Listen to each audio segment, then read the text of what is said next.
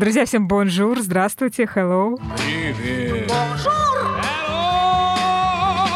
Сегодня мы... Я, я продолжу чуть-чуть свою тему с э, загадками.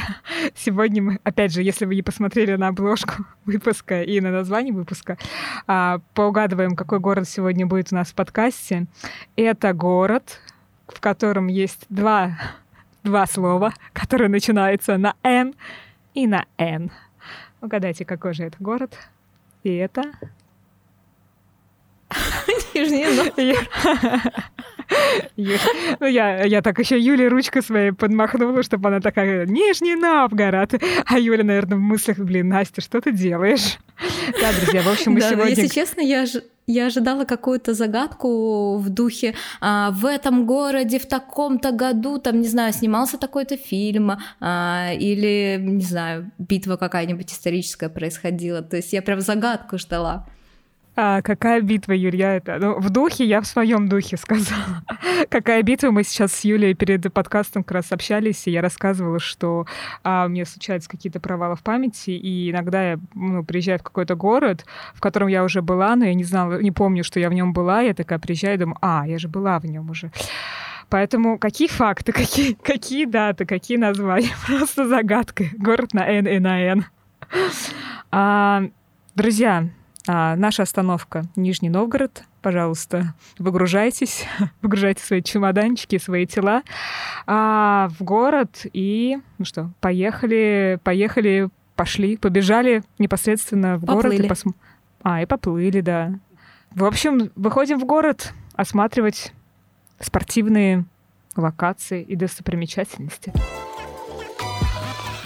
Поддержать этот выпуск решил бренд Экко, производитель удобной и красивой обуви. Если честно, то я их фанат. Каждую зиму хожу только в их ботинках, которые купила еще в 2016 году. Это такие большие луноходы, невероятно теплые, с мембраной, которая не пропускает воду и оставляет ноги сухими. И с застежкой буа, как на велотуфлях. Они определенно по дизайну опередили время и тренды, и в них я хожу и в городе, и езжу в зимние путешествия. И, например, по льду Байкальского озера я гуляла именно в них. Но что классно в ECCO, это то, что они выпускают не только удобную, но и красивую обувь, которая стильно смотрится даже в городских условиях и подходит к множеству луков. Недавно они выпустили лимитированную коллекцию вместе с Наташей Рамсей Леви. Она когда-то работала в Chloé, Баленсиаге и Louis Vuitton. В этой коллекции есть супер футуристичные челси и сапоги, в которых натуральная кожа сочетается с агрессивной трейловой подошвой. А это сейчас супер тренд. Еще есть лимитированная коллекция с итальянским объединением дизайнеров, в которой есть супер мягкие и очень легкие ботинки, похожие на мунбуты, то есть такие дутики. Они не так давно вернулись в моду, и сейчас есть коллекции каждого люксового бренда. Ну а в случае с Эко эти ботинки не только визуально соответствуют моде, но и имеют подошву с амортизацией, чтобы ноги не уставали, и удобную колодку, которая повторяет изгиб стопы и поддерживает ее. В такой обуви будет и красиво, и удобно ходить. А, итак, ты не была в Нижнем Новгороде, я была. Я была там в 2017 и 2018 году на заплыве X-Waters через Волгу, и это просто бомбическое событие. А, вообще, это, мне кажется, лучшее событие плавательное, которое есть э, в России. И меня с детства в голове была всегда такая история, что вот там моя мама в юношестве спокойно там в Сибири переплывала через реки, э, ну вот, вот это геройство. А ну твоя да, мама типа, в Сибири через плаванием? речку спокойно. Нет, не, просто все, да, она просто умеет плавать и просто типа переплыть А. через речку А, поперек там раз ага. нормально. Вот. И я думала, а я плавать не умела, и поэтому я думала, вот, вот это вот уровень, вот мне надо чего-то такого. И заплыв э, X-Waters через Волгу, э, это как раз вот такая для меня, не знаю, какая-то дань вот этому э, восхищению от э, истории, которую ты слышал в детстве, про то, что можно переплыть э, реку, и я дважды Волгу переплывала. Горжусь этим даже больше, чем тем, что я в заплыве через Босфор участвовала. Мгм. Волга, по-моему, гораздо круче. Великая русская река. Вообще э, главное, что у нас есть э, ну, в России такой историческая какая-то река, потому что по ней проходил Волжский торговый путь э, где-то с там, 9 века нашей эры. Э, Зачем я сказала в нашей эры? Понятно, что наши эры. А вдруг, а вдруг, а вдруг э, можно продлить это, назад отмотнуть слегка. Да, да, да. Ну, в общем, да, Великая река, Великая русская река. Ну, мы уже не первый подкаст обсуждаем города, которые на ней э, находятся. И вот для меня это прям была классная история переплыть через Волгу. А, вот э, переплыть через Волгу, я... У меня в Тольятти, значит, у нас в Тольятти, извините, у нас в Тольятти течет река Волга. И, а, естественно, это как бы река моего сердца меня, моего детства. И э, я была в Москве в гараже на выставке, как-то, которая была посвящена, э, ну, какая-то экологическая тематика, и там как раз был стенд, э, где показывали уровень загрязнения э, рек, крупных. И Волга, по-моему, была на первом месте. То есть она как, это как будто бы самая-самая загрязненная река а, в стране большая. И вот э, мы действительно столько раз уже упоминали, ну, в, в принципе, контекст нашего подкаста, мы много говорим о заплывах. Естественно, в, в городах, о которых мы говорим, э, течет река Волга достаточно ча- часто, протекает. А, прямо, знаешь, песня у меня так Течет река, а Волга. Течет моя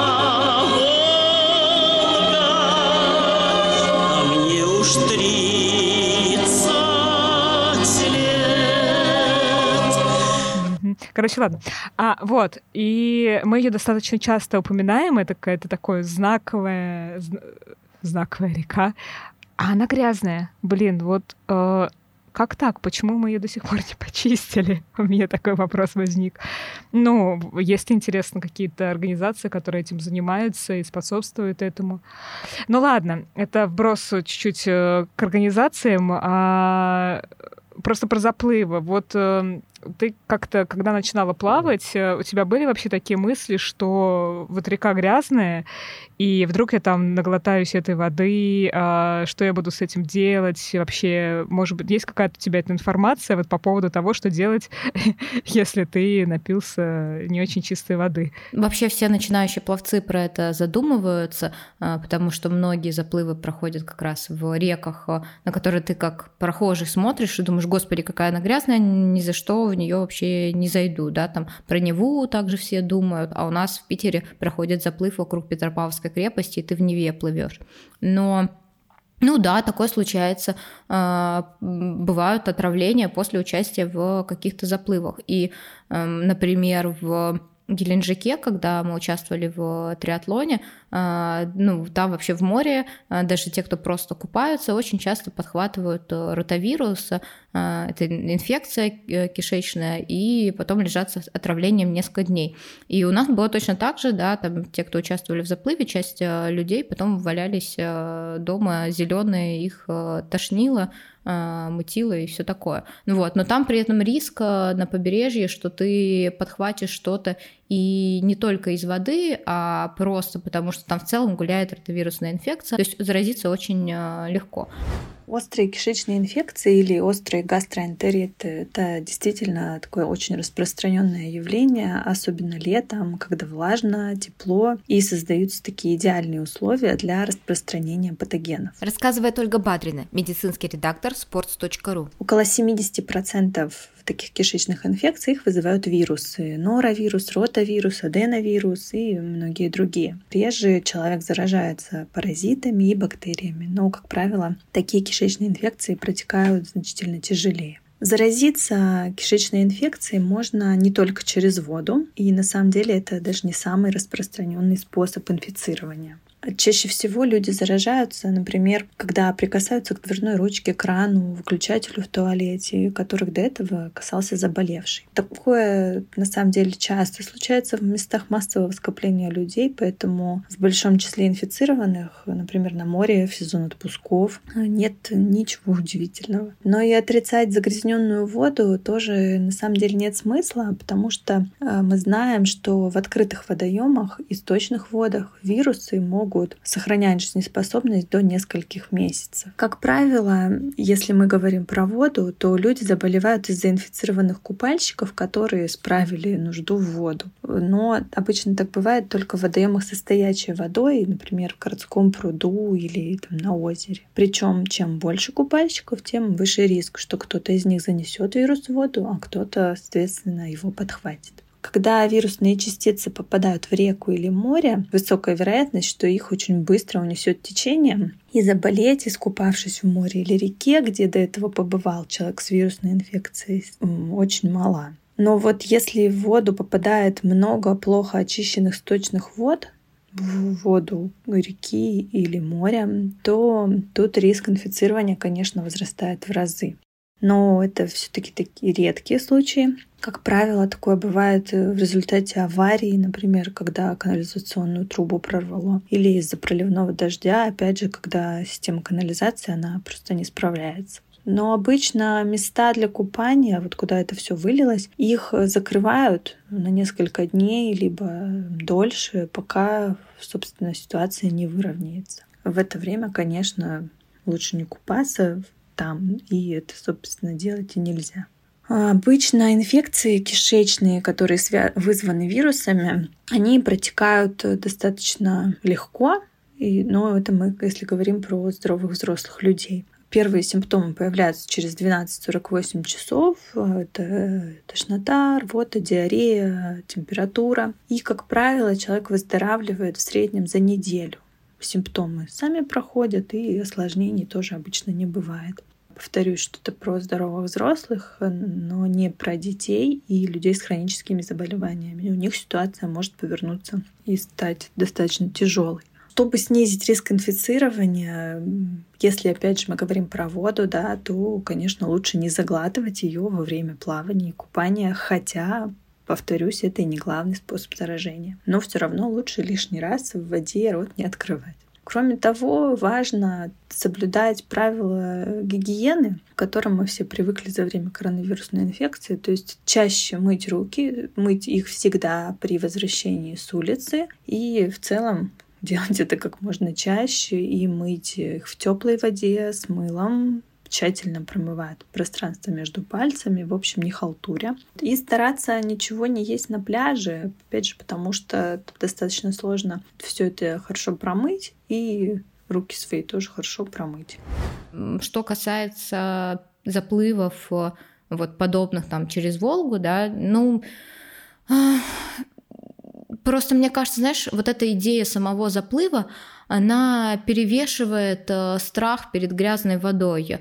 Э, ну да, но она грязная, ну ты просто стараешься ее не пить, дышать э, правильно, чтобы не наглотаться воды, да. То есть ты когда плывешь кролем, ты выдыхаешь, ты поворачиваешь голову и делаешь э, вдох э, из воздуха, да, не касаясь воды, а выдох через нос в воду. И, в принципе, ну, у тебя довольно маленькое количество воды попадает. Ну и вот вся рекомендация — это просто стараться не наглотаться воды в каком-то большом количестве. А, мы специально спрашивали у врачей, писали про это статьи, а, всякие штуки типа энтеросгеля, которые пловцы любят э, использовать, э, типа наесться энтеросгеля перед заплывом, чтобы он потом впитал в, в тебе все вот это вот абсорбировало. Короче, эти штуки не работают. Ну, то есть, если, да, не повезло, ты чем-то отравился, ну, просто лечишься, и потом все в порядке. Ну, там, два дня ты полежал с отравлением. Но таких случаев э, не так много, ну, ничего прям такого страшного не происходит. Ну да, река грязновата. Иногда там мимо тебя проплывают какие-то ветки, коряги деревьев. Ну, встречаешь какой-то мусор. Ну, бывает. Но наша цель оправдывает средства, да? Получается, что настолько цели, вот это вот воодушевление от э, заплыва, э, ну, как бы... Ты, ты же, наверное, как-то зачем-то плывешь, Ты же не просто так плывешь ради удовольствия, ты в любом случае какую-то цель перед собой ставишь, ну, ну, чтобы что-то сделать. Это азарт э, вообще, смогу ли я, да, когда ты в первый раз. Ты вообще там иногда не знаешь, доплывешь ты или нет. Тебе страшно, может быть, меня течением унесет. Э, а. Вот мы в прошлом выпуске обсуждали про Чебоксары, да, что меня унесет в Чебоксары, я проплыву мимо финиша. А люди, ну, боятся. Вот ты в этом году начал, научился плавать, регистрируешься на лето на заплыв и думаешь, думаешь, господи, а смогу ли я проплыть 3 километра на открытой воде? Я вот только что в школе там едва километр э, проплыл, я там его еще за 30 минут плыву, а люди его за 20 минут э, плывут. А смогу ли я 3 километра проплыть? А тебя товарищи, которые уже много участвуют в заплывах, они тебе говорят, да тебе через полгода будет мало, регистрируйся на пятерочку. Вот, в общем, ну, то есть вот всегда этот азарт э, и страх какой-то, и желание себя превозмочь, узнать, что ты можешь а, и в первый раз, и когда ты повторно участвуешь, потому что а, на Волге каждый год разное течение.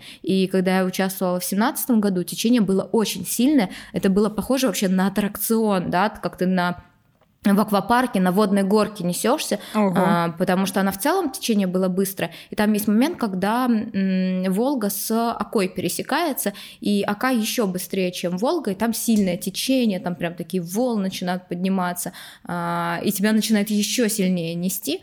А, вот это было просто на аттракцион похоже, кайфовое ощущение. А, я приехала через год, а Волга обмельчала, а, там в каких-то местах а, там островок появился, а, ты плывешь и посреди реки хоба взял и просто встал, стоишь и тебе вода по колено внезапно. Ну, то есть э, воды стало меньше, течения сильного не было, и тебе пришлось вот это все расстояние, я оба раза на дистанции 3 километра участвовал, все расстояние плыть, грести своими руками целиком, вот самому себя вывести, то есть течение не помогало. И вот каждый год ситуация разная, да. А, мы делали статью с X-Water в прошлом году и спрашивали участников, которые в разные года участвовали, они как раз а, сравнивали, какая была ситуация, что менялось.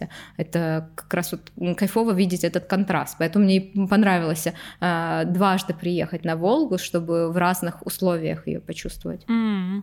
То есть, получается, ты один и тот же маршрут, у тебя он не один и тот же маршрут. То есть это, знаешь, как вот эта поговорка, нельзя войти в одну и ту же реку, реку дважды, дважды, да? да? То есть да, фактически да, да. вот оно на, на, на физике материализовалось. А, а подскажи, ты, а, ну, Юля, она плавает, она участвовала в заплывах, переплывала Босфор, я не знаю, надо мне это регалии все твои перечислить. Не надо. Ну, в общем, а, а, как бы ты опытный пловец, ну, как бы ты спортсменка. А, а знаешь ли ты такие случаи, когда а, люди вот условно также с дивана, как вот есть, знаешь, там бег с дивана, да, а с дивана решили переплыть, э, ну, поучаствовать в подобных э, заплывах, э, не тренировались, просто такие, так, сейчас я зарегюсь на X-Waters Нижний Новгород и поплыву. И такие, и поплыли.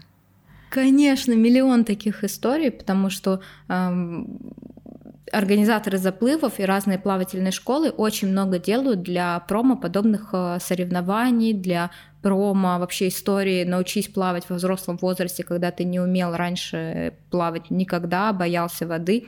И люди действительно приходят с дивана. Я сама такая, да, то есть я не умела плавать, боялась, тонула, пришла, научилась, э, поплыла. А, люди в моей группе, с которыми я училась, а, в остальных группах нашей школы. А, напомню, я училась в школе I Love Supersport, я в ней же потом работала. В общем, ну, я работала как раз плавать образовательным координатором, и так сейчас странно прозвучит, через меня прошло там около тысячи человек, которые точно так же с нуля научились плавать, и через 3-4 э, месяца уже переплывали какую-нибудь речку, озеро, участвовали mm. в заплывах. А почему ты именно вот э, эту часть координировала по заплывам или просто так получилось? Ну, сначала я просто нужен был человек в школе именно в плавании, потом я оттуда перешла в триатлон, потому что мне плавание и бега перестало хватать. Я решила сама заняться триатлоном и начала помогать развивать направление в школе, потом стала руководителем направления. В общем, это долгая история. Ну, uh-huh. и это, естественно, такое продолжение, когда ты научился плавать, а, ты сразу думаешь про еще какой-то вид, тебе сразу а, вот эти все триатлонные старты рядом где-то маячат uh-huh. и привлекают тебя. И соблазняет. А у тебя что случилось? Первым бег или плавание? У меня первыми случились э, лыжи, хотя заинтересовал меня как, как раз триатлон. То есть я э, каталась на велике, а, узнала про триатлон, когда велик поднадоел уже там через года четыре активного катания и всяких э, фиксерских соревнований. А, я узнала про триатлон, решила принять в нем участие. Бегать я почти, ну, правильно не умела на тот момент, бежала быстро, выдыхалась мгновенно и решила, что вот мне надо и научиться плавать, и научиться правильно бегать. А, ну, велик, а, хотя бы это я умела и хорошо ездила. А, а в итоге я пошла учиться лыжам просто потому, что у моей школы очень классная промо, и ребята в январе постили классные фотографии, заснеженный там лес, трасса Кавголова у нас под Петербургом. Там была погода, минус 27 градусов, было очень холодно, но дико красиво, а я новогодние каникулы проводила на диване дома, ну, угу. за компьютером, что-то писала, не знаю, какие-то там рабочие Работала, планы делала, да? посты ну, понятно, понятно. Юля, ты как всегда на праздниках, в отпуске всегда работаешь. Ну Даже да, тогда, что, да? что поделать, я всегда так э, делаю. Ну и вот я решила, что я хочу тоже в лес, э, хочу кататься на лыжах э, правильно, хочу вот в эту классную компанию людей, не хочу лежать э, дома на диване, э, хочу туда. И пошла учиться лыжам, а после лыж как раз уже пошел бег, а потом через э, полгода плавание. В общем, про триатлон в тот момент я забыла, я его собиралась сделать в 2016 году, как раз когда пошла в итоге на лыжи учиться. Но первый триатлон я сделала через два года, в 2018 году, э, как раз когда я уже была, вот, ну, все уже виды довольно в общем, нормально себя чувствовала хорошо, довольно бегала, нормально плавала, и вот после этого я уже пошла все соединять. А почему, а, вот смотри, если X-Waters Нижний Новгород, а, у тебя есть какие-то знаковые, как отличительные характеристики вот именно заплыва в Нижнем Новгороде?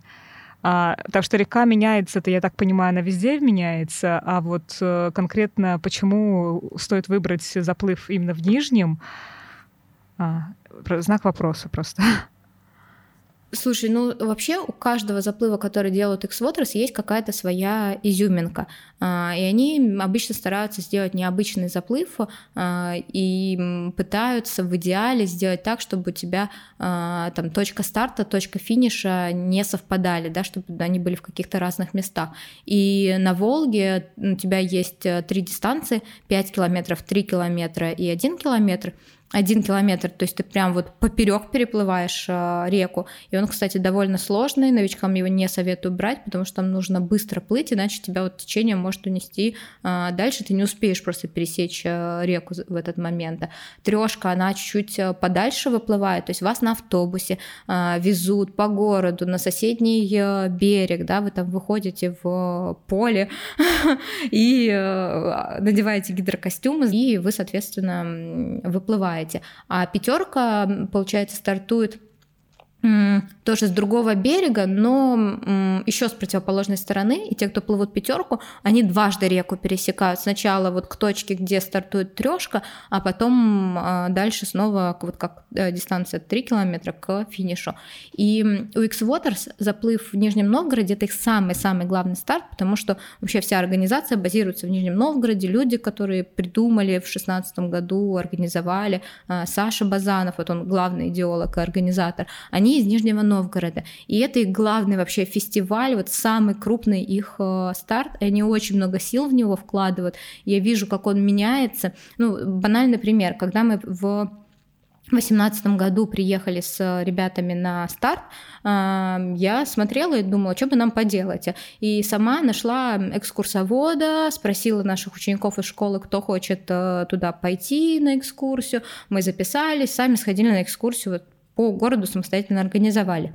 А сейчас я смотрю, что X-Waters присылает, прямо рассказывает, э, что у нас партнер, организаторы, они проводят экскурсии, они прямо будут стартовать эти экскурсии стартового городка, вот там, где все базируется, где получение стартовых пакетов, там концерты на схеме, какая-то интерактивная программа, да, то есть вот ваша задача просто записаться, да, и э, вас на эти экскурсии поведут прямо из стартового городка, вам ни о чем думать э, не нужно, они какие-то концерты придумывают, то есть вот у них много всего вот этого дополнительного, они действительно, а, это двухдневное событие в итоге получается. Не просто ты накануне получил стартовый пакет, на следующее утро поплыл. Нет, у тебя там прямо а, ну, такой фестиваль небольшой получается. Вот есть спортсмены, бегуны, там, велосипедисты, лыжники, пловцы. Вот э, пловцы, кто участвует в заплывах, вот эти спортсмены, они, например, как-то чем-то отличаются от бегунов или нет? Или это все те же самые люди, которые просто пробуют новые? Я не знаю, как ответить на этот вопрос. Э, не знаю. Ну, к тому, что, знаешь, у меня, а, я вот просто что думаю, вот есть, например, там серфингисты, да, а те, кто занимается, там, не знаю, кайтингом, а кто, ну, с сапом, ну, я, правда, это не совсем, наверное, спорт, но хотя, в принципе, спорт, если ты спортивно занимаешься, а, то есть ты можешь все равно как-то людей, ну, чуть люди как будто бы отличаются по видам спорта. И вот мне стало любопытно, если какое-то такое отличие от людей, которые любят плавать, быть там в воде, ну, или вот от э, бегунов. Или все-таки все-таки они все потом в итоге сливаются в триатлоны, и по сути, как бы это все одни и те же самые, ну, одни и те же люди.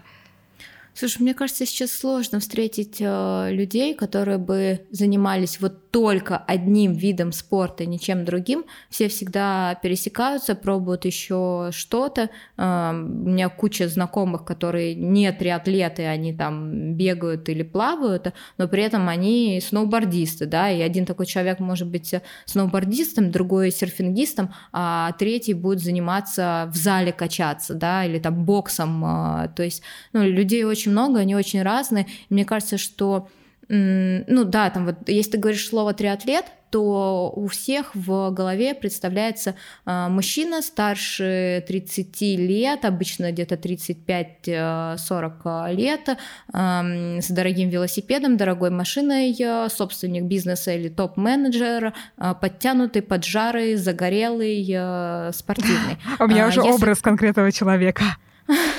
Ну да, таких, таких вот э, бизнесменов, э, триатлетов очень много. А, если ты говоришь слово серфер, э, тоже люди представляют такой потлатый, на расслабоне, свободная одежда широкая, и вот весь вот этот вот легкий вайп. А, вот, соответственно, это вот такие как будто две крайности, а, но очень много вариантов а, посередине. И ну, не уверена, что можно так классифицировать людей и прямо четко говорить, чем отличается бегун от пловца. Угу. Ну, собственно, раз мы с тобой заговорили про бегунов дальше, а, наверное, стоит э, пробежаться по улочкам Нижнего Новгорода. Там, э, получается, у нас есть X-Waters, а бег, кто там из организаторов, ты знаешь? Или ты вообще принимала участие там в каких-то забегах? Да, я бегала, вот когда в семнадцатом году мы ездили на заплыв, э, ребята тогда еще проводили также забег э, на следующий день после заплыва, и они перестали его проводить, поэтому про свой опыт рассказывать э, не буду, расскажу уже про тех, кто сейчас проводит старты. Во-первых, там есть ребята, рекламное агентство «Рейтинг», они организуют довольно большое количество стартов в городе и помогают в том числе тем организаторам, про которых вы думаете, что они основные организаторы. Вот эти ребята, рекламное агентство, делает э, большинство, ну, занято в организации большинства беговых эм, событий. А если выделять конкретные события, то это марафон 800, который проходит в конце августа. Это мероприятие, которое организует э, гонка героев.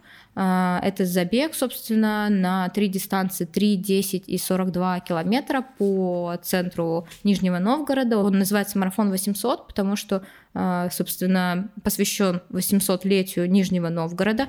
Старт переименовали. Теперь он называется «Марафон 52», так как автомобильный код Нижегородской области 52. А, в 2021 году был это 800 лет, в 1221 году Нижний Новгород был основан, и когда ему 800 лет стукнуло, к этому событию приурочили, во-первых, кучу реставраций в городе. Там Кремль отреставрировали, там теперь самая длинная вообще во всех Кремлях, э, вот крепостях, которые в России существуют, э, самый длинный э, ход по, по крепостной стене такой вот прямо закольцованный, если даже не ошибаюсь. Да, там два километра по стенам крепости ты можешь прогуляться. Обычно гораздо меньше, просто вот особенно там вокруг Питера, когда ездишь по каким-то крепостям, там гораздо более короткие расстояния, там где-то 500 метров, там в том же Пскове, в где там еще. В общем, вот в таких крепостях гораздо меньше. А, и вообще там в целом отреставрировали и реконструировали кучу улочек, какие-то новые пространства, открыли парки. И я видела фотографии, и по сравнению с тем, каким город был в 2018 году, когда я последний раз туда ездила, и каким он стал теперь, блин, там вообще ну, столько всего поменялось. Город настолько стал э, ну, более туристическим, э, более открытым, да, мне очень хочется туда съездить еще раз, тем более, что в этом году как раз много поводов.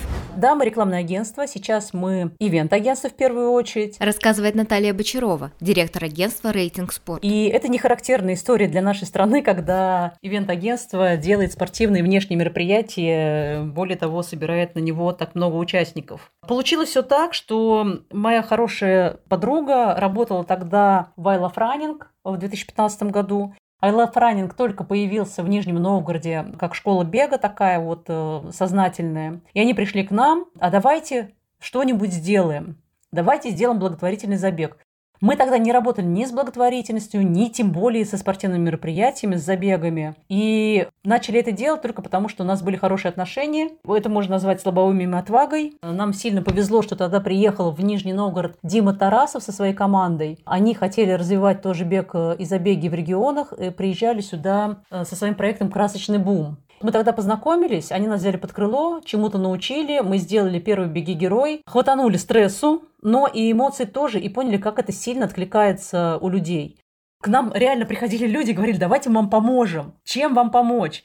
Оказалось, что у нас есть беговое сообщество, которым это нужно, которые хотят э, бегать, которые хотят забеги. Поэтому мы решили, что мы будем это продолжать, хотя было очень сложно первые годы. И в итоге вот в следующем году «Беги, герой» пройдет в десятый раз. И, конечно, пока мы все это делали, появились компетенции, появилась экспертиза, мы выделили даже отдельное направление и начали делать э, другие старты, собственные старты, старты для клиентов, другие спортивные мероприятия. При этом мы сами не бегаем, есть в нашей команде люди, которые бегают, но вот прям вот так вот э, все вместе мы, конечно, не спортсмены. Мы по-прежнему ивентеры. Сейчас э, мы считаем себя ну, самыми прокачанными прокачанными игроками на этом рынке э, в Нижнем Новгороде. Практически все такие вот заметные спортивные мероприятия делаем мы. Что касается марафона 800, марафон Нижний Новгород в этом году он называется, мы участвовали в его разработке, и как раз мы разрабатывали этот маршрут, такой, который самый красивый, и мы делали всю спортивную часть в э, первый и второй год. В третий год этим занималась Лига Героев, это случилось по обоюдному согласию, мы оставили себе только корпоративный зачет. То есть мы собирали корпоративные команды э, для участия в марафоне 800, потому что это наше приоритетное направление, мы очень сильно развиваем корп-спорт, без ложной скромности мы самые крутые по корпоративному спорту в стране. У нас самый бегающий город и самое большое количество корпоративных команд. Календарь 2024 года у нас уже сформирован. Там нет ничего нового. Там есть э, наши проекты, которые мы сделали в 2023 году. Это 10-й юбилейный «Беги Герой», который пройдет 19 мая. Это наши новые э, забеги, серия забегов Urban Трейлов Roots, которые пройдут не только в Нижнем Новгороде, но и по стране. Это ночной забег, который мы сделали в 2023 году впервые. Будем его продолжать, потому что он конечно, очень круто зашел. И у них э, есть еще старт он не настолько крутой вот для того, чтобы его прям там рекламировать, красивые сайты и все такое, а, но у него очень крутая история, которая за ним лежит, да, а, это Сармовский пробег. А, Сармовский? Он... Сармовский. Угу. Я, кстати, не знаю, как правильно ударение ставить, я только сейчас поняла этот момент. Ну, если что, поправьте нас в комментариях. В общем, это Сармовский пробег. А, он в этом году уже в 44 раз пройдет. И это забег вообще такой знаковый для Нижнего Новгорода, потому что а, его основал человек по имени Геннадий Петрович Терентьев. А, он был преподавателем в местном архитектурно-строительном университете. Он где-то с 70-х годов развивал клуб любителей бега «Сармович». А, он, собственно, вот, получается, был и организатором этого клуба, и придумал пробег, и почти вот все эти 44 года его проводил, там примерно 41 год, и последние три года ребята из рекламного агентства а, на волонтерских началах а, взяли на себя эту организацию для того, чтобы забег не загнулся, для того, чтобы он развивался, лучше становился. И вот, к сожалению, Геннадий Петрович Петрович э, в этом году умер 30 января 2023 года. Ему было 84 года. А, ребята продолжают его дело и забег э, проводят. Сорумский пробег, старейший пробег э, в нашем городе, проводится в 44 раз и проходит не в центре города, как обычно у нас проходят все наши забеги, а в Сорумском парке, э, рядом с стадионом Труд. Это отдаленный район в нашем городе. Рассказывает Наталья Бочарова, директор агентства «Рейтинг Спорт». Наверное, благодаря Сорумскому пробегу, который придумал Геннадий Петрович Терентьев, эта локация, вот именно Сормова, стала такой родиной многих бегунов. Вот даже мы смотрим по тем, кто бегает у нас, когда-то, давным-давно, они начинали именно на Сорунском пробеге. Это такая классная традиция, и мы ее продолжаем. И по атмосфере вот такой вот родной, родной и домашний, как будто ты там пробежал там «Беги героя», пробежал московский марафон и все самые крутые там забеги, а потом вернулся и пробежал еще родной сорунский пробег, как будто в деревню к бабушке вернулся. Вот примерно такое от него ощущение и поэтому его и любят. Когда мы э, заработали какую-то экспертизу свою э, в организации спортивных мероприятий, мы начали помогать Геннадию Петровичу, а потом взяли просто его под крыло, под полную нашу организацию. Наверное, с 2018 года мы плотно так вот э, им занимаемся. В 2020 году, несмотря на пандемию, мы его провели в формате дружеской пробежки, а уже дальше он проходил по всем вот нашим обычным стандартам, это и хронометраж, награждение, точки питания, ну то есть вот это вот все, что мы используем в своих забегах, забегах было все на Сорунском пробеге. Тем не менее, он все равно остается таким не техничным, а душевным. И э, на финише все получают не медаль, а вымпел. А еще у него есть фишка. На финише все пьют горячий чай, который я лично готовлю с всякими специями, медом и клюквой. И едят булки от сорумского хлеба. Очень душевно у нас получается. Мне понравилось очень, что они пытаются сохранить э, традиции, и вместо медалей на этом забеге, как вот все там 43 года до этого, а, участникам выдают вымпел, а, такой вот э, флаг, э, на котором написано ну, я не знаю, ну, это не флаг даже, да, такой как флажочек, да, с а, ниточкой, которую можно подвесить, а, вот, и на нем написана информация про забег, там красивая, красивая цифра в таком а, советский леттеринг, вот, вот этот стиль шрифта, в общем, выглядит очень красиво, ну, это довольно классно, когда пытаются сохранить традиции. У нас, например, в Питере есть а, забег Пушкин-Петербург, который в начале сентября проходит. А, у него тоже ему там какое-то бесконечное количество лет, а, чуть ли не сто лет, и там выдают значки вместо медалей. В последние годы и медали тоже добавили, потому что большинство любителей их все-таки тоже хочет, но все равно к медалям еще дают дополнительный значок, вот такой в советском стиле, с, ну, собственно, почти выглядит оригинально как советский значок, и там такие э, фигурки бегунов нарисованы. В общем, очень красиво. И вот здесь мне как раз тоже мне очень понравилось, что они сохраняют эту традицию и на финише вымпелы вручают. А я как раз хотела сказать, что, наверное, очень интересно, а, когда не только медали вручают, а вот как-то, чтобы у каждого забега было что-то свое такое традиционное, ну, в поддержку традиций, но именно свое, что-то связанное, чтобы не просто медали коллекционировать, а чтобы какая-то отличительная штука была. Но вот на самом деле а, из твоих слов я так понимаю, что все-таки спортсмены, ну, любители любят а, больше медалей, чтобы их повесить, чтобы как будто бы ты ну, больше ощущаешь своего величия, что ты больше пробежал, больше сделал. Я не могу говорить за всех э, бегунов, э, просто вот я сейчас рассказывала про этот э, забег, где значки у нас выдают, и до того момента, как ребята решили добавить медали, часто можно было увидеть в комментариях после забега, типа, о, всего лишь значок, а где медалька, вот, и поэтому их тоже решили добавить. А, просто, знаешь, тоже такая палка о двух концах. Ты сначала очень долго промотируешь э, историю про то, что э, медаль получают не только первый, второй, третий э, человек, да, которые на подиум встали, как обычно в спортивных событиях, а вообще все, кто финишировали, да, это медаль финишера, просто потому что ты преодолел дистанцию, а потом ты сталкиваешься с тем, что люди ждут эти медальки уже по поводу и без, в любом самом маленьком событии, ну и понятно, это очень простая приятная награда, да, вот физическое выражение того, что ты действительно смог, а, но иногда как будто бы с этим бывает перебарщивают тоже. А, в Нижнем Новгороде население миллион двести. В общем, а, чуть больше, чем в Тольятти. В Тольятти тоже много. Но я к чему? К тому, что Влияет ли а, размер города, в котором проводится какое-то спортивное мероприятие, ну, допустим, даже забег, на интерес участвовать в этом забеге а, в отношении там каких-то болельщиков, либо количества участников и так далее? То есть я пока представляю, что чем меньше город, тем меньше участников, и тем меньше вот какого-то вот этого, знаешь, такой энергии, движа, и, соответственно, чем больше город, тем как будто бы может быть более интересно. Или это такое ошибочное представление?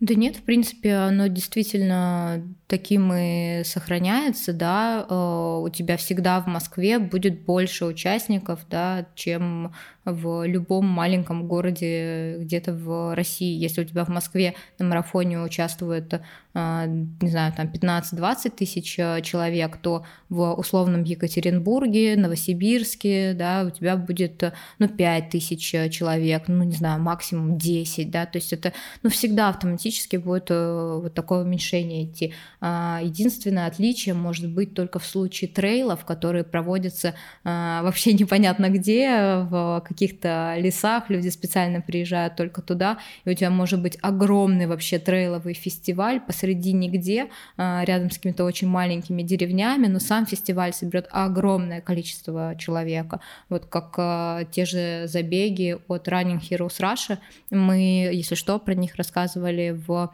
выпуске про Карелию, а, про забег на Ваттаваре. Обязательно послушайте, как Миша Долгий и его команда а, устраивают вот такие вот э, фестивали, которые возникают просто на один-два дня, там, где не было ничего, а, и там фестивали огромные вообще там какие-то там с музыкой, с кучей бегунов, а, активностями, палаточные городки, костры, еда, столовые, в общем, а, очень классно. Вот в случае с трейлами такое бывает. Там не всегда как раз нужна инфраструктура, просто потому что ну, сами забеги немножко другой формат предполагают.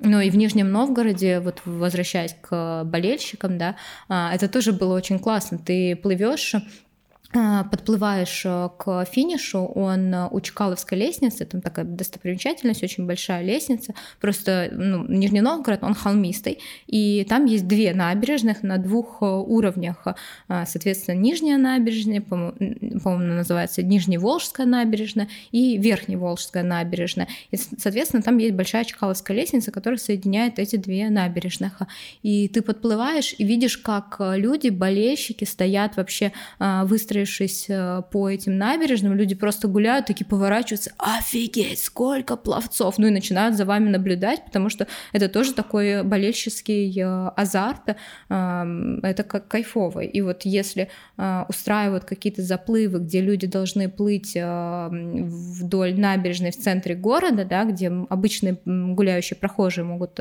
посмотреть, это всегда вот этот вот эффект добавляет. Ты чувствуешь, видишь эту толпу. Я участвую, должна участвовать в субботу в забеге в Переславль-Залесском, а, но я всячески пытаюсь чуть слиться. Я не понимаю, буду ли я в итоге бежать или нет, но, а, тем не менее, еду в Переславль-Залесский, и даже если я не побегу, а, вот это вот, знаешь, вот э, тема, что я там оказалась из-за того, что я должна была просто побежать, ну, она довольно любопытная. И вот э, мне любопытно, насколько вот э, что можно поехать э, на какой-либо забег а, или там заплыв, там триатлон, старт в какой-либо из городов, даже вот в Нижний Новгород, да, взять, а, и посмотреть просто на людей, которые, которые бегут.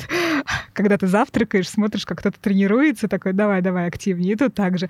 А, получается, и посмотреть город, и э, как взять за некую такую мотивацию, точку, вот какой-либо старт, чтобы просто даже поболеть и посмотреть на всех этих участников, восхититься ими, может быть, даже замотивироваться. Возможно, что это даже может быть вот ну, люди, которые, если вы слушаете, если вы хотите э, когда-то там, не знаю, там через год, через два э, пробежать или проплыть какую-то дистанцию и уже себя представляете в этой Волге, э, вы плывете, смотрите, там, видите этих болельщиков, понимаете свою силу и мощь, но пока еще вас что-то останавливает, возможно, это вот как раз повод э, съездить, опять же, вот в Нижний Новгород, посмотреть город и посмотреть на этих людей, которые преодолевают эту дистанцию и как-то замотивироваться. Тут есть э, два комментария. Э, очень здорово это делать, э, когда у тебя кто-то из твоих знакомых или близких друзей участвует, а ты едешь его поддержать, за него болеть, тебя это больше вовлекает, потому что если ты совсем со стороны, да, и у тебя нет тут знакомых, ну ты будешь так кругом ходить и так слегонца поглядывать, но как будто ты э, не до конца внутрь э, погрузишься, да, то есть вот э, первый совет это найти кого-то, э, кто у вас э, участвует, и с ним там пообщаться как-то конкр- за конкретного человека поболеть, а второй способ это стать волонтером на событии, потому что все спортивные события э, ищут волонтеров, которые будут помогать, там есть разные позиции, выдача стартовых номеров, э, что там, ну, регистрация, проверка проверка справок, а, помощь организаторам такая вот э, не самая заметная, например, а, с буями, выдавать их э, участникам, а, наоборот, после старта забирать буй у участника, высушивать его. В общем, там много очень мелочей. Иногда там можно поехать как э, фотограф, да, фотограф-волонтер. В общем, в зависимости от своих скиллов можно что-то себе найти, и в зависимости от того, сколько времени вы готовы уделить, там всегда варианты есть, как как помочь организаторам. И вот это вас уже тоже очень сильно привлечет, и когда вы свой какой-то вклад даете э, этому старту, вы очень тесную связь с ним чувствуете. Вот, поэтому нашлось дело и для болельщиков, на самом деле. А, не обязательно сразу плыть, а можно прийти по волонтере, действительно поболеть за своих, за близких, ну или просто вот ну, приехать восхититься этими людьми, которые, а, которые точно могут восхищать своим вот а, целеуст... своей целеустремленностью. Даже, а, не знаю, есть спортсмены, которые там, не знаю, пробегают дистанцию очень быстро, они там достойны восхищения, это даже речи здесь не идет, даже люди, которые там последними прибегают, а, им тоже хочется аплодировать, поддерживать э, максимально, потому что просто молодчики, поцелуйчики вам, любовь. Короче, я, видишь, преисполнилась как-то.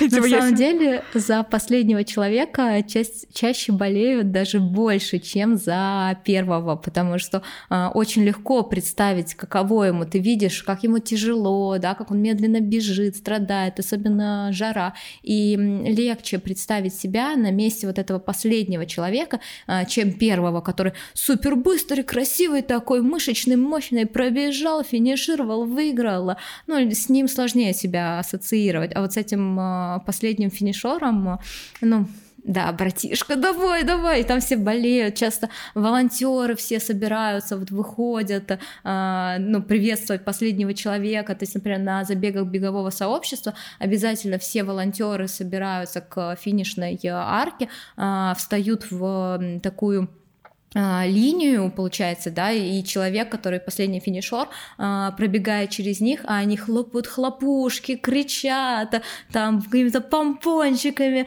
а, ну, то есть прям вот специально все для последнего, то есть быть последним классно иногда. Вот ты тоже так рассказываешь, что я думаю, блин, надо ведь если хочется максимум внимания, надо прибежать последней. Мне бы понравилось, если бы меня окружили волонтеры, мне там штучки эти там стреляли, фейерверки, помпончики. Интересно, да, кстати. А, так, а, мы, мы, кажется, собираем с тобой, да, вот эту историю, там поплавали, побегали. А, Триатлон у нас остался еще. Да, да, собственно, я и поняла, что у нас как-то собра... собирается это все в триатлон. А, триатлон, соответственно, есть в Нижнем Новгороде. Ну, его, наверное, не может не быть. А, ну нет, его как раз могло не быть. А говорю, что есть местные организаторы, такие как Горький спорт. Я точно знаю, что они проводили индор-триатлон в Нижнем Новгороде. Но из крупных событий, которые были на слуху у людей из других регионов, мне приходит в голову только старт от серии Iron Star. Они именно в 2023 году впервые провели триатлон в Нижнем Новгороде. И этот старт они сохранили на 2024 год, он пройдет 3-4 августа. Там всегда есть э, мероприятия для тех, кто пока только бегает или только плавает. Там есть э, заплывы на одну и две морских мили. Есть э, женский забег, есть забег для детей – ну а для триатлетов есть олимпийская дистанция триатлона и полужелезная. А олимпийка и полужелезка, чем для простых смертных, Юль, чем они отличаются? Олимпийка как будто бы звучит, что ты Хотя нет, и, и полужелезка звучит, как будто бы ты должен быть монстром, просто спортсменом. И Олимпийка тоже так же звучит. Ну да, все-таки первая дистанция, на которую выходят новички, это спринт. Спринт это когда ты 750 метров э, плывешь, 20 километров едешь на велике, 5 километров э, бежишь. Ну, естественно, между этим у тебя транзитные зоны, в которых ты переодеваешься, там шлем снимаешь, на велосипед садишься. А, Олимпийка это в два раза больше. Полтора километра плывешь, 40 километров едешь на велосипеде и 10 километров бежишь. Mm. Полужелезка, а, тут уже нет такого, что ее там тоже на Олимпийку умножить на 2, там чуть другая дистанция дистанция. Там 1,9 а, километра ты плывешь, 90 километров едешь на велосипеде и 21 километр полумарафон Ох. А, бежишь. То есть это все-таки события, к которым нужно сознательно готовиться, да, если вы а, сейчас, например, бегаете, но не умеете плавать, то через год вы можете принять участие легко в такой полужелезке, да, если э, этот год будете уделять внимание, научитесь плавать, пойдете тренироваться и так далее. Ну и наоборот, если вы э, только плаваете, но еще не бегаете, вам нужно э, набегать э, там один-два полумарафона, начать заниматься на велосипеде, и вот когда у вас э, вы поймете, прочувствуете каждый из этих видов э, спорта, да, будете целенаправленно готовиться, после этого вы спокойно сделаете делаете а, полужелезку, но желательно тоже сначала сделать а, спринт, сделать олимпийку и потом уже полужелезку. А вот смотри, ты говоришь, э, вот у нас Олимпийка Полужелезка, это есть в, нов... в Новом городе, в Нижнем Новгороде. А, а железка, что такое железка тогда? Просто что, чтобы это сразу... Это полужелезка умножить на 2. Почти что 4 километра плавания, 3,8 километра, 180 километров на велосипеде и марафон 42,2 километра бежишь. А, ну, а, вот это только делает... А это Iron Star тоже, да, делает? У них это есть такие дистанции? Или это только между... Железка есть в, в Сочи, осенний фестиваль есть. То есть э, предполагается, вот, ну, когда организатор планирует на год э, события, э, он планирует так, чтобы ты в течение года мог принять участие в более маленьких событиях, и под завершение сезона у тебя случилась железка. Потому что железка весной, ну, это более сложно, потому что тебе тогда всю зиму нужно очень сильно пахать, а проще, когда у тебя все подводящие старты как раз летом случаются, и вот в конце сезона, в октябре, а, ты уже в хорошую такую погоду, когда тепло, но уже не жарко, а, и уже вот холодает постепенно, ты как раз железочку свою стартуешь. Кстати, есть еще один забег. А, у него супер необычная идея. Он отличается от того, как обычно проводятся забеги. Да? Ну, обычный забег это а, старт, бежим по какой-то дистанции по а, шоссе, либо там трейл, да, все, финишируем. Вот там какая-то дорожка, асфальтовая дорога в городе, ну, в общем, улицы, да, либо там какие-то тропинки в лесу. Соответственно, на этом забеге такой микс получается а, городской трейл, а, потому что ну трейл а, в трейле ты часто бежишь не по протоптанной дорожке, а просто по вот голому лесу нетронутому перескакиваешь через какие-то коряги, в какие-то неожиданные горки забегаешь, в общем разные препятствия преодолеваешь. И ребята, вот это рекламное агентство, они решили смиксовать эти две вещи и провести городской трейл, где ты какие-то неожиданные препятствия преодолеваешь преодолеваешь, они не настолько ну, неожиданные, не настолько сложные, как в трейле, то есть у тебя не будет какой-то а, коряги в центре города, тебе не надо будет перепрыгивать через парапета, а, там чуть попроще. Это, это открытые люки будут просто в асфальте? Нет, там очень кайфово, а, там ты забегаешь во всякие неожиданные места, то есть прямо в здание. И, например, на забеге в Нижнем Новгороде у них вообще серия таких забегов, они называются РУЦ. И был старт в Калининграде уже несколько раз проводился, в Нижнем Новгороде год назад. В этом году будут новые старты в Казани, в Екатеринбурге, а, еще какие-то города, я все не помню, а, но в Нижнем Новгороде уже проходил. И когда он был в прошлом году, а, ребята бежали через кинотеатр Орленок, прямо пробегали через него, то есть забегали mm-hmm. в здание, да, бежали mm-hmm. внутри кинотеатра, выбегали на улицу, через пиццерию они пробегали, через э, арт-пространство, э, там, знаешь, какие-то, знаешь, сцены деревянные, на ней колонны, то есть они прям забегают в зал, бегут по зданию, э, они даже забегали в Центр современного искусства Арсенал и по музейным залам прямо пробегали. Вот, в общем, ребята. классная идея. Что? Дерзкие ребята. Ну, это, знаешь, звучит, как будто вот это такая шпана бежит. Мы, мы даже в музее пробегали. Мы говорили, Не, ну там все, мы там говорили все... громко в музее. Да, мы не просто громко говорили, а еще бегали и, по нему. Еще бегали, да. Так вот Но там все прям организовано, то есть они договариваются с этими местами, да, то есть они так, что О, мы забежали, нас охрана не успела а, поймать, и мы выбежали. Нет, там прямо группы людей стартуют, да, специально с каким, то есть обычно же на забеге массовый старт, а здесь а, люди стартуют группками по несколько пачками. человек. Да, пачками. Молодец, выучила новое слово. Да, все, есть слово пачки. Вот, то есть они бегут такой э, группой, там даже есть тоже пейсеры с флагами на время, а, но это забег не про результат, а как раз про вот этот кайф, забежать в какое-то неожиданное место, не знаю, перехватить где-то кусочек, остановиться, в а общем... Кусочек, в смысле, какой кусочек перехватить? Ну а что, побегаешь через пиццерию, такой, опаньки, надо пиццу себе купить. О, а это, мне кажется, превращается в пивной забег, знаешь, где какой-нибудь кусочек себе забрать.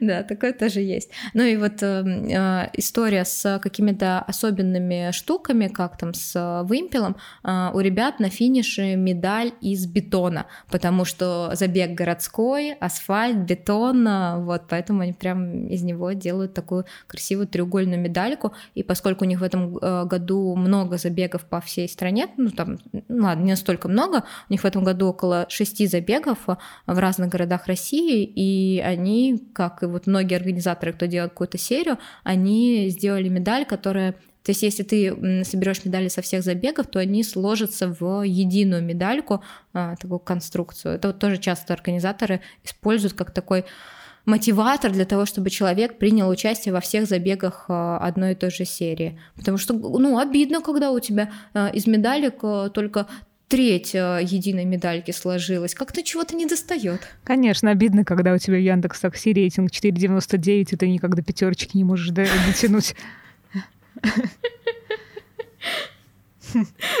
Это твоя боль, да? Да, вообще, у меня один раз как соскользнуло, я помню, первую пятерку получила, я думаю, нифига пятерка. А потом все вообще хорошо было, прям вот я ездила, ездила, и в какой-то там момент посмотрела свой рейтинг, а меня 4,7, я думаю, да кто это падла могла мне поставить? Ну, не было вообще прецедента, я думаю, боже, какой я просто ангел ездит, ангел. Даже если он едет не туда, я так, я еду и молчу. Вот, а потом меня оказалось 4,7. И да, и вот это иногда 4,99, и ты думаешь, ну когда там пятерочка будет? Не хватает кусочка. Да, проверь. Блин, а у меня 4,86. А, ну ты, видимо, там как-то дерзко бежишь, по музеям бегаешь, видимо, заходишь и хлопаешь дверьми, вот это Я все. говорю таксисту, поехали в Да. музей, езжаем в дверь. Ну, тогда они тебя еще это не, не такие низкие оценки ставят. А, вот продолжаю я смотреть все фотографии Нижнего Новгорода, набережные, и ну, вот мы проговорили с тобой, что есть заплывы а, по реке Волга, и, соответственно, как будто бы должны быть заплывы не только с помощью своего тела, но и с помощью там яхты, яхтинг, э, па- паруса. Видела ли ты что-то? Видела ли ты паруса на реке Волга в Нижнем Новгороде? А, Лично не видела в тот раз, когда ездила, но когда мои друзья туда гоняли год назад, а, я узнала, что в Нижнем Новгороде яхтинг очень распространен. Там несколько яхт-клубов находится, и в Нижнем Новгороде есть мои любимые а, Сила ветра, яхтенная школа, и есть местные организации, которые тоже занимаются прогулками, ам, занимаются яхтенным обучением, обучением на права, да, то есть э, там это популярная история, это не так, что вот только какая-то одна организация есть в городе. Мне хотелось бы прояснить разницу между парусным спортом и яхтингом. Рассказывает Светлана Григорьева, пресс-секретарь Нижегородской Федерации парусного спорта. Яхтинг – это более обширное понятие, которое подразумевает возможность отдыха и путешествия на яхте. Заниматься яхтингом может человек практически без подготовки, а вот занятие парусным спортом, как и любым другим видом спорта, предусматривает хорошую физическую форму и спортивную подготовку. За последние пять лет в Нижнем Новгороде, вслед за нашими столицами Москвой и Санкт-Петербургом, сложились очень хорошие условия для начала занятий парусным спортом и яхтингом для всех желающих, начиная с любого возраста.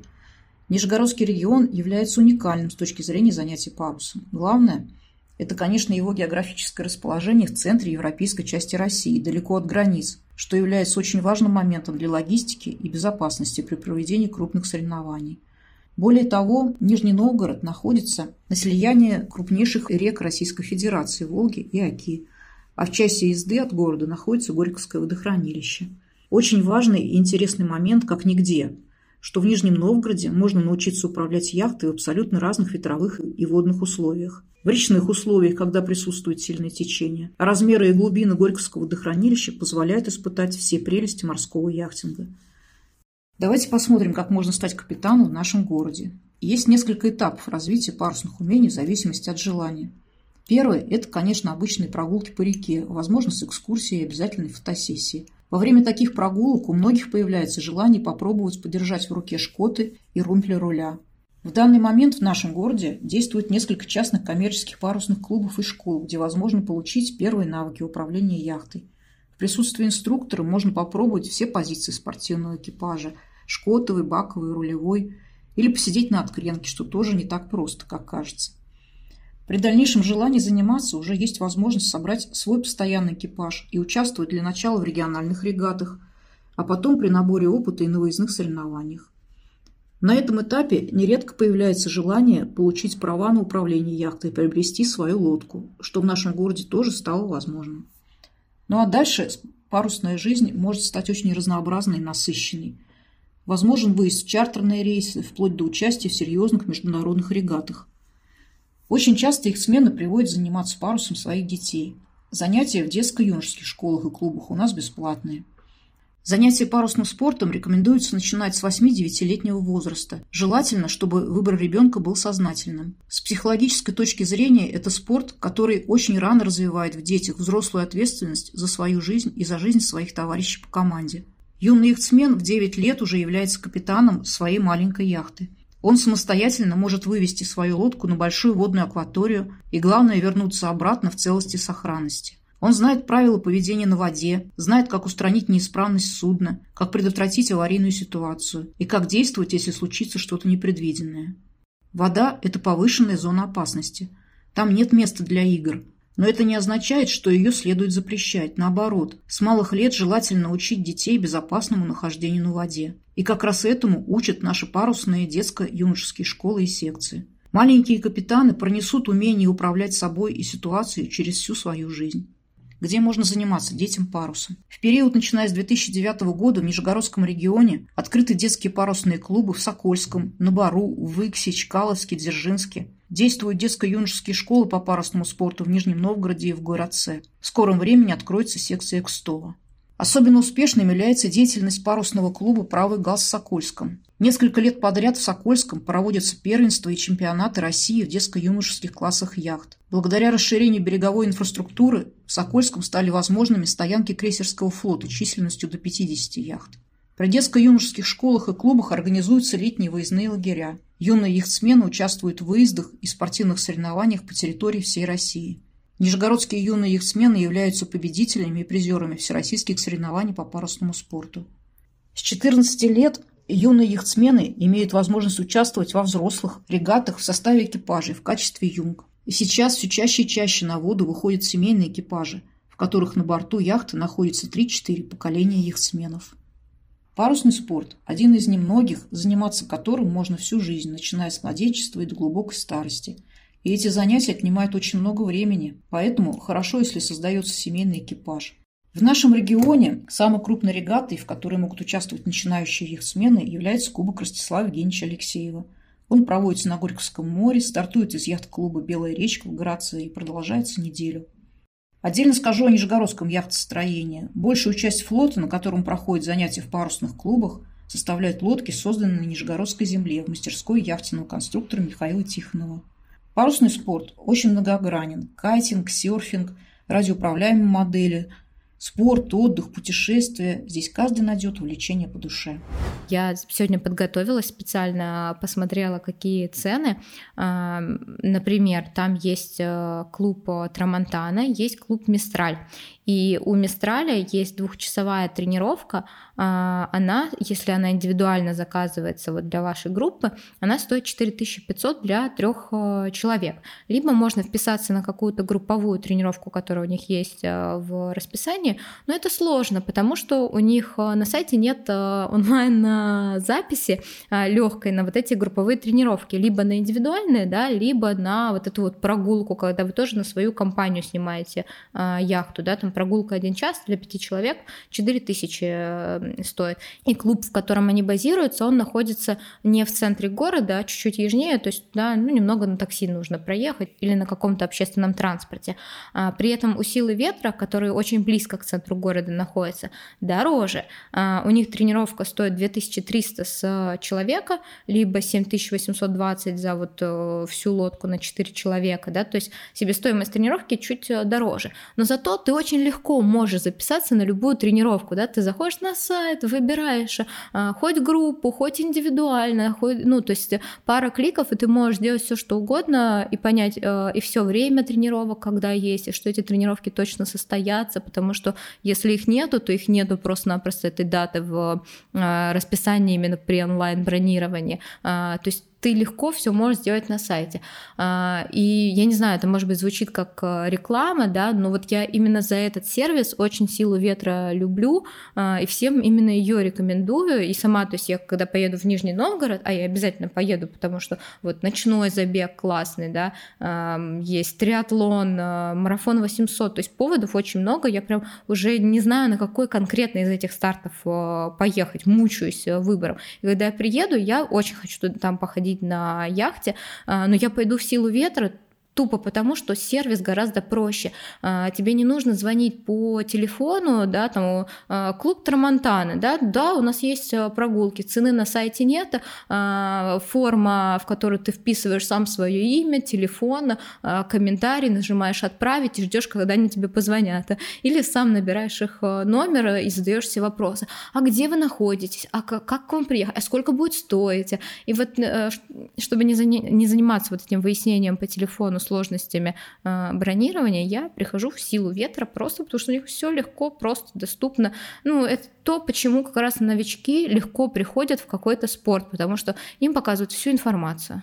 Угу. Ну, это да, это такой привет из двухтысячных. Вот эти все формы обратной связи, я вам перезвоню. И перезванивает менеджер по продажам. А, который не всегда все отлично знает и может проконсультировать. Но, короче, есть куда расти, и я надеюсь, э, ребята, даже если услышат наш с тобой выпуск, просто намотают на ус, так скажем, потому что это делается достаточно просто, легко, и, ну, важно думать о сервисе и, главное, об удобстве человека, который хочет прийти к вам на тренировки, чтобы он не спотыкался на каждом из этапов э, э, по по тому пути, когда вот он хочет к вам как-то попасть. Вот.